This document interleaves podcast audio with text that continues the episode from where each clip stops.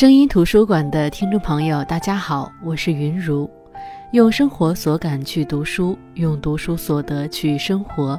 喜马拉雅 FM 是声音图书馆的独家合作平台。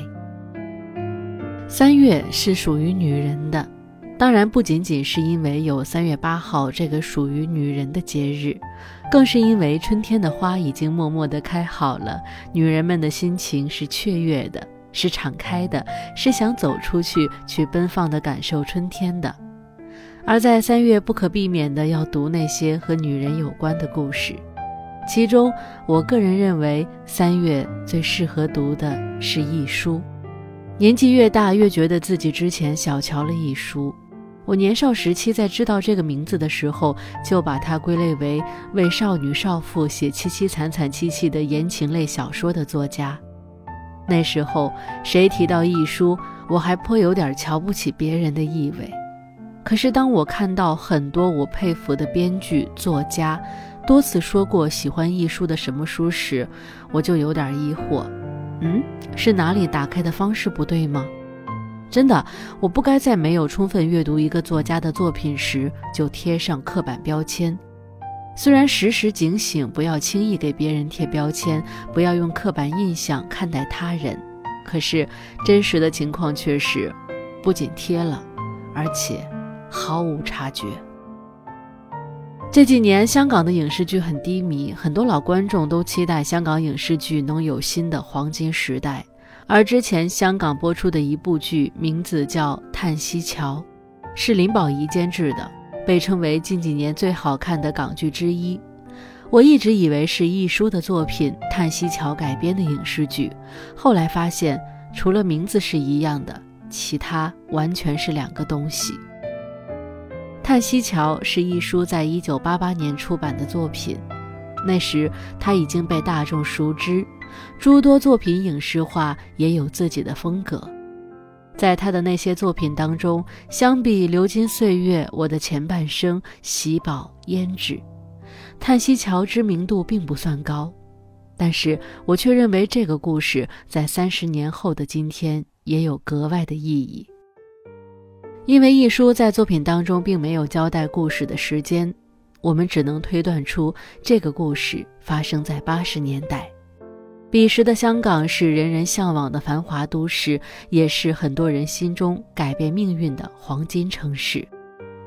那时内地经过文革，一切秩序都在恢复与重构，很多人通过各种渠道去往香港。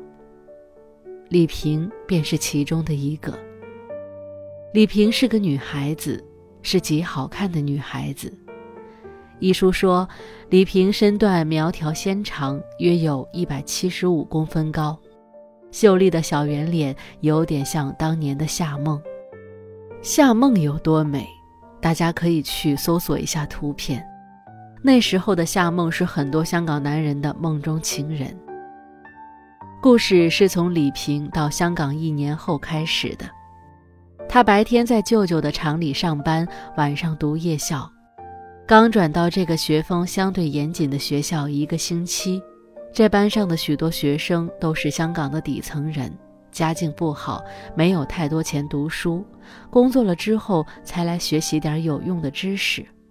还有一些是和他一样从内地来香港的人，他们不是不想和李萍说话，只是。美的不可方物的一个女神突然到来，男的怕她瞧不上自己，女的又因不愿做陪衬而必须疏远。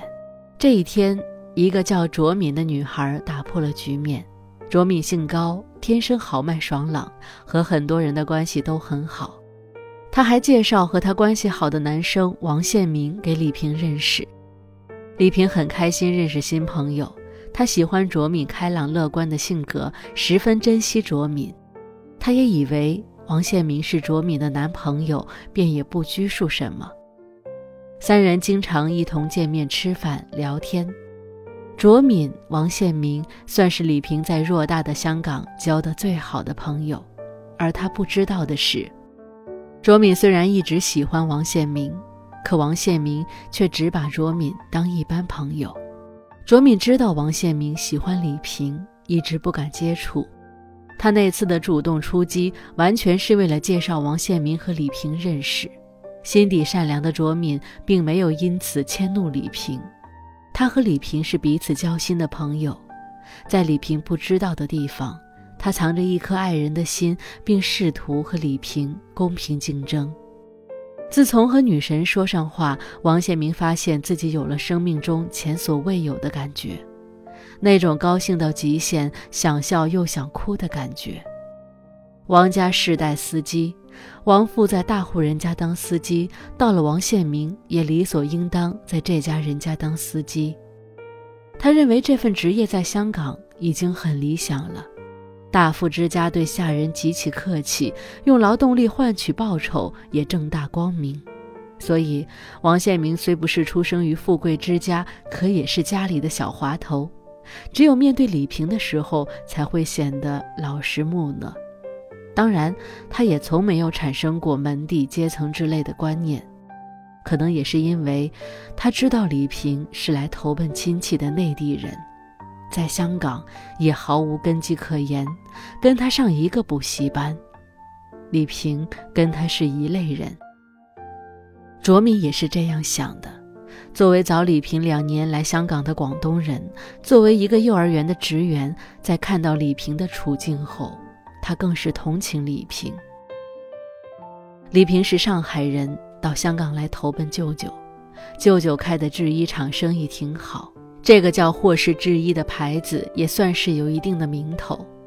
本以为投奔的是至亲，可舅妈似乎并不愿意接纳李平，只是让他在制衣厂听电话当传达员，工作简单，没有技术含量。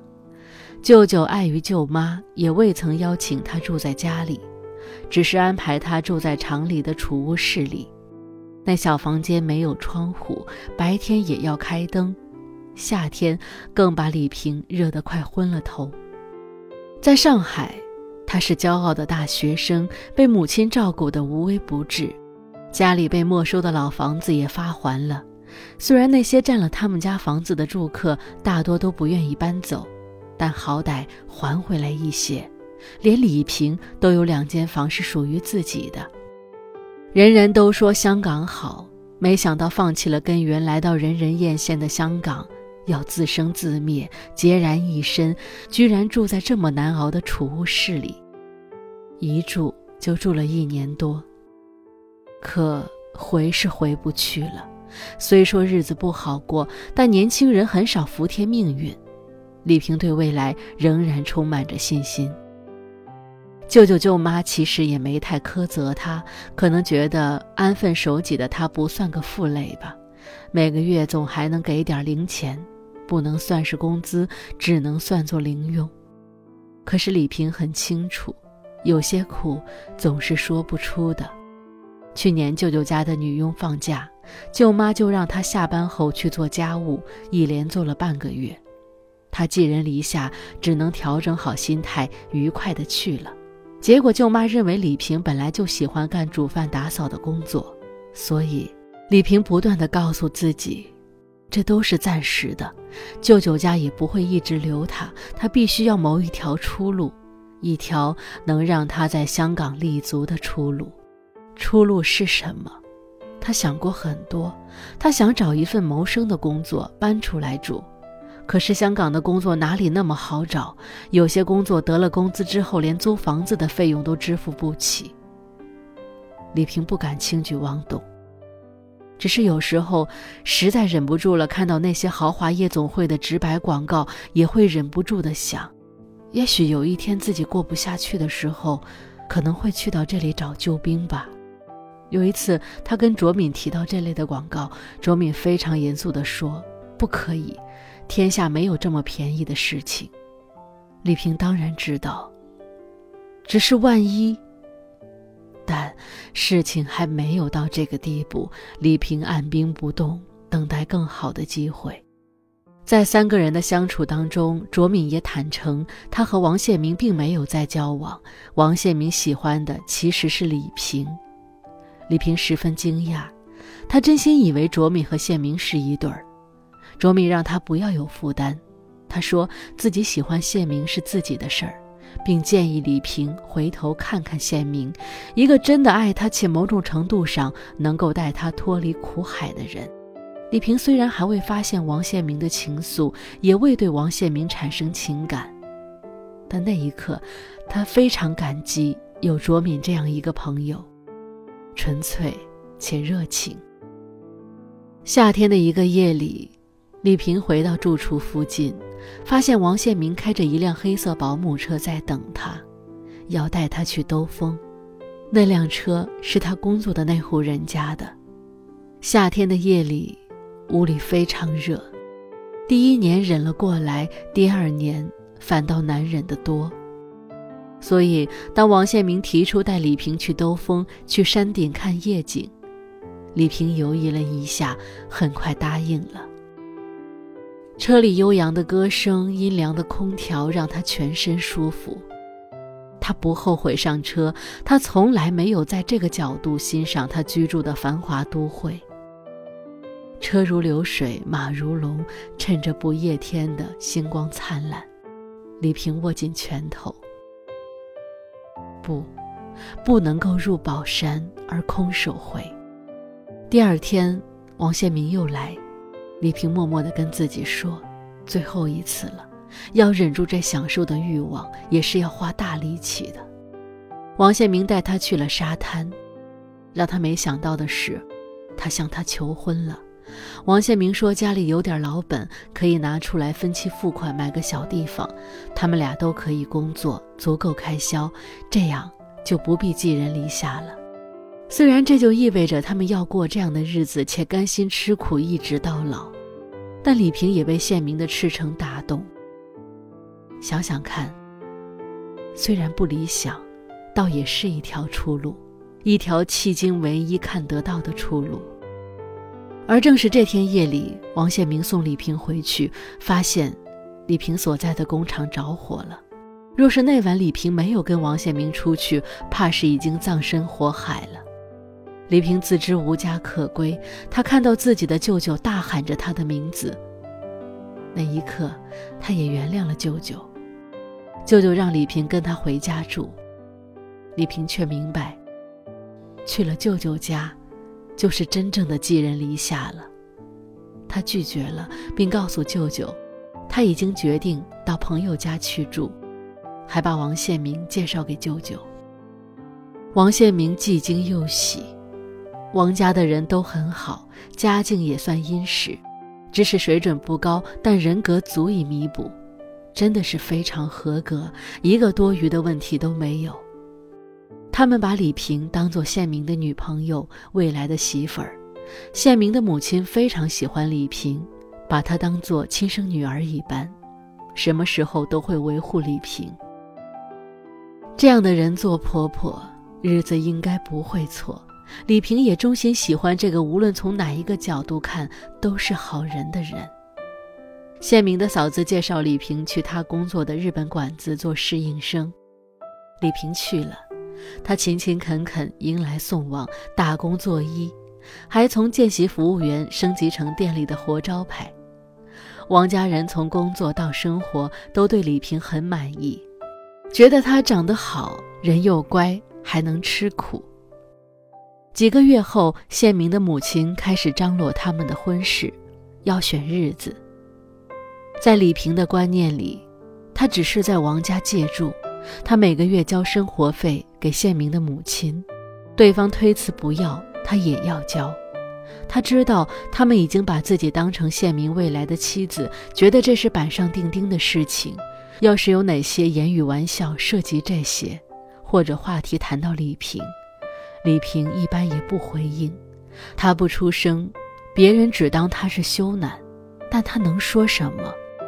他无处可去，他也不断的说服自己，要不就这样吧，这样的人家多好呀。可是，当嫂子跟他说王家要定结婚的日期，他就知道，为这一段太平日子付出代价的期限到了。如果在王家继续逗留，估计只有宪明妻子这一个身份，人家肯定不会慷慨的多收一个义女。这段日子虽辛苦，但是让他贸然离开，他也舍不得。总之，所有人都觉得他同意了，只有他自己心里知道，他不甘心。他并不爱王宪明。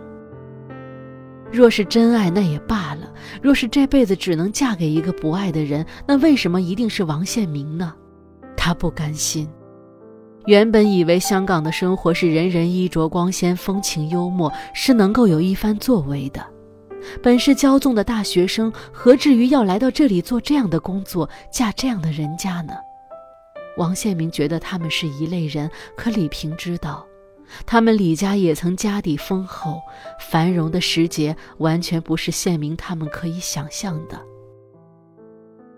他曾经把自己心里的想法说给卓敏听，他没人可以说了，只有卓敏。可是天知道，这对卓敏来说是多么的残忍。他看不上的人是卓敏爱而不得的人，他觉得王宪明的那些平庸，在卓敏看来全是优点。李平不知道该怎么办，他似乎要调出全身的努力去反抗，又似乎要用尽力气说服自己去答应。总之，日子还是要过下去。这天，李平照常在日本餐馆里工作，他碰到了一个人，那人叫他的名字，十分高兴。他说他找了李平半年，可是看那人的长相。李平并不记得那人是谁，直到来人做了自我介绍，称自己是夏鹏年。李平一下子想起来了，自从工厂烧毁后，连带把那个地方发生的一切，包括人和事儿，都付诸一炬了。李平是故意要忘记那些不愉快的记忆，夏鹏年这个名字，自然也淡却了。他和夏鹏年初次见面是在舅舅的厂里，他是舅舅的客人，估计是生意上的往来。舅舅喊他过去介绍夏先生给他认识，说是夏振仪的少爷。其实李平并不认识，也没听过，只知道是香港的某一个大富之家。不过打了个照面，舅舅就放他出去忙了。或许在夏鹏年的版本里。他们初次见面的时间要稍微早一点，就是在那天早上，李平在路边买早餐，边吃边走。一个可以美得让人发狂的高挑少女，身着素服，旁若无人地吃着烧饼油条，那种仿若美而不自知的感觉，让夏鹏年心动。他盼望再见到她，所以才有了后面在厂里的那次见面。夏鹏年或许是真的看上了李平，后来在李平的舅舅发出洽谈邀约时，也并未想到这个平常非常难约的夏总那么快就同意了，并强调请李小姐一起到。舅舅舅妈心有疑虑，但也带着李平去了。夏鹏年并不谈生意，只是和李平攀谈，他对李平的过分好感简直是司马昭之心。舅舅自问不能够利用一个女孩子来笼络客户，他不愁没有生意，不必施展下作手段。于是时机一到，就结账客气地结束了这场会面。谁知夏鹏年单对李平说：“改天再请李平吃饭。”一屋子人都不知道如何回答。回家的路上，舅舅问：“他真来约你的话，你出不出去？”李平答不上来，舅舅履行着长辈的义务，告诉他夏鹏年这个人不简单，女朋友一箩筐。可舅妈不这么看，她觉得李平这个长相就明显的招惹人，与其在夜校跟那些不上台面的人混，真有机会，还不如去跟夏鹏年见见世面。可是那次之后，夏鹏年再也没有出现。已经过去半年多了，这半年发生了很多事情，李平几乎已经忘了这个人。那晚，夏鹏年和朋友聚餐结束，走出餐厅，让司机把女伴送回家，他自己留下来等李平。他终于找到李平了，比起半年前，李平的神态有点呆，眼中那点不经意的俏皮褪了色。他看到李萍如今的工作，内心忍不住的心疼。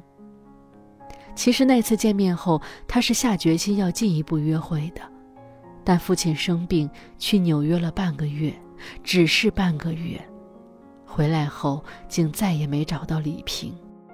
夏鹏年等到李萍下班，李萍自然吃惊。夏鹏年并不是一个英俊的人，但让李萍看上去舒服的是他的状态，衣服衬身姿态优雅，处处透露着一股恰到好处的自信。可是啊，李萍却没有深想，让她觉得舒服的这些特质，恰恰是靠大富人家的出身堆砌起来的。她同夏鹏年聊天，虽只晚回家了半个小时，但是已经让同在一处当服务员的大嫂起了疑心。大嫂的疑心也让王宪明觉得，似乎有什么东西抓不住了。他试图摧毁李萍的出路，他口不择言道：“你应该知足，多少人想在这个城市生活，求还求不到呢。”李萍没想到宪明会说出这样的话来，不由得看住他。这一看看出毛病来，王宪明粗犷有余，教养不足，分明不是一个斯文人。王宪明追问：“那男人是谁？”李萍将情绪按下去，撒谎说：“是卓敏的朋友。”这话模糊到让王宪明以为卓敏交了男朋友，便被这个话题吸引了去。那晚，李萍觉得凄凉，同时，她知道，她快要离开这个小小的地方了。第二天，宪明喊李萍一起去约卓敏出来拷问男朋友的事情。王家父母也催着让他们赶紧去看房子，新房得置办起来了。李萍只得扯谎，称自己早已约了卓敏，卓敏有感情的事情要咨询，女孩子之间说话，谢明去不方便，就自己出了门。李萍给夏鹏年打了一个电话，自这个电话起，李平的人生又是另外一番天地了。那声音图书馆。我们分享的这本书是《叹息桥》，接下来的故事我们下期接着说。